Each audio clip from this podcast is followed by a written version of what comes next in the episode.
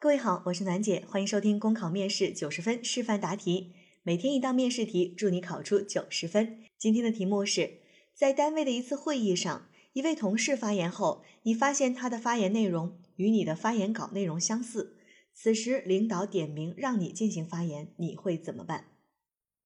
这道题呢，面对的事情并不是很大，但是很尴尬啊，在单位的会议上面。你的发言和前面一个人的内容相似，而这个时候领导刚刚好那么巧呢，就指明让你发言。这个时候你是说也不是，不说也不是。如果说了呢，和前面一个同事的发言内容基本雷同，那不仅是会影响领导和同事们对你的这个印象，还会浪费大家的时间。那如果你不说呢？此时此刻，领导点名让你说，你如果一言不发，似乎又不是那么一回事儿。你必须要对领导做出一个合理的解释。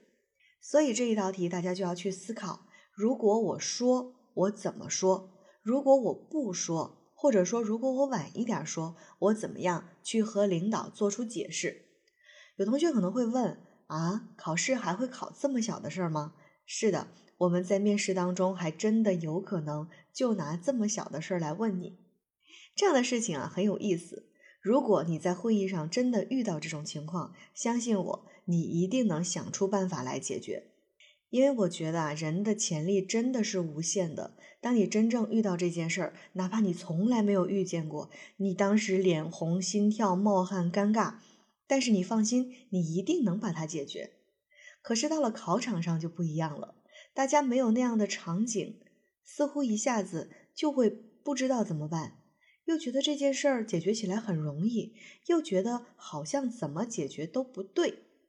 嗯，所以这就是这一道题稍微难一点的地方。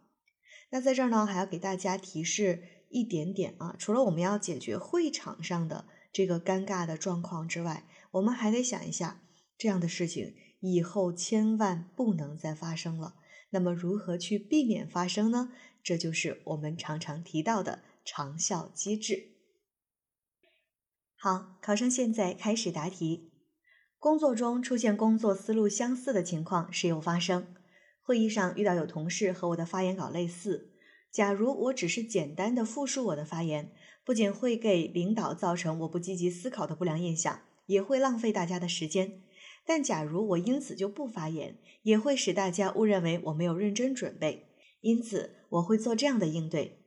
首先，在领导要求我发言后，简要说明我和那名同事思路类似的情况，请示领导是否可以将我的发言顺序滞后，使我有一些时间能够结合刚才那名同事的发言，将我的思路进行完善与丰富，稍后再汇报，并就此带来的不便向大家表示歉意。比如说。单位要组织一次税法宣传的活动，那我之前的想法呢是和同事类似，都是去企业进行宣讲和组织座谈会。那么我就会再去想一些其他的创新的宣传方式，比如说除了走出去之外，我们还可以请进来邀请企业来我局参观税收的宣传走廊，还可以和文化部门联合组织专题文艺晚会等，为下一步的工作提供更多的思路。并且我也会在会后将我新补充的内容形成更为详细的文字版，交给领导以供参考。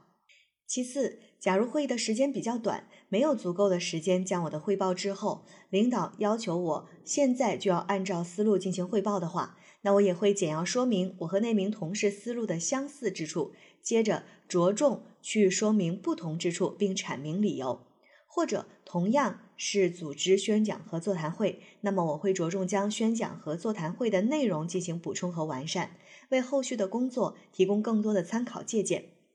在汇报的过程中啊，我也会结合那名同事刚才的讲述，及时总结说明，由于之前的准备与其发言有相同之处，因此呢，我又临时补充了一些新的想法进去。如果有不恰当的地方，请大家批评指正。再次。发言完毕后，及时听取领导和其他同事的意见及发言，做好会议记录，吸取他人的长处。最后，在会后我也要积极反思，在今后的工作当中，我会积极提高创新能力，对会议涉及的内容做好充分的准备，吸取新想法、新点子，为促进单位的发展积极献言献策，也避免以后在会议上出现类似的情况。考生答题结束。好了，今天的内容就分享到这儿，我是暖姐，明天见。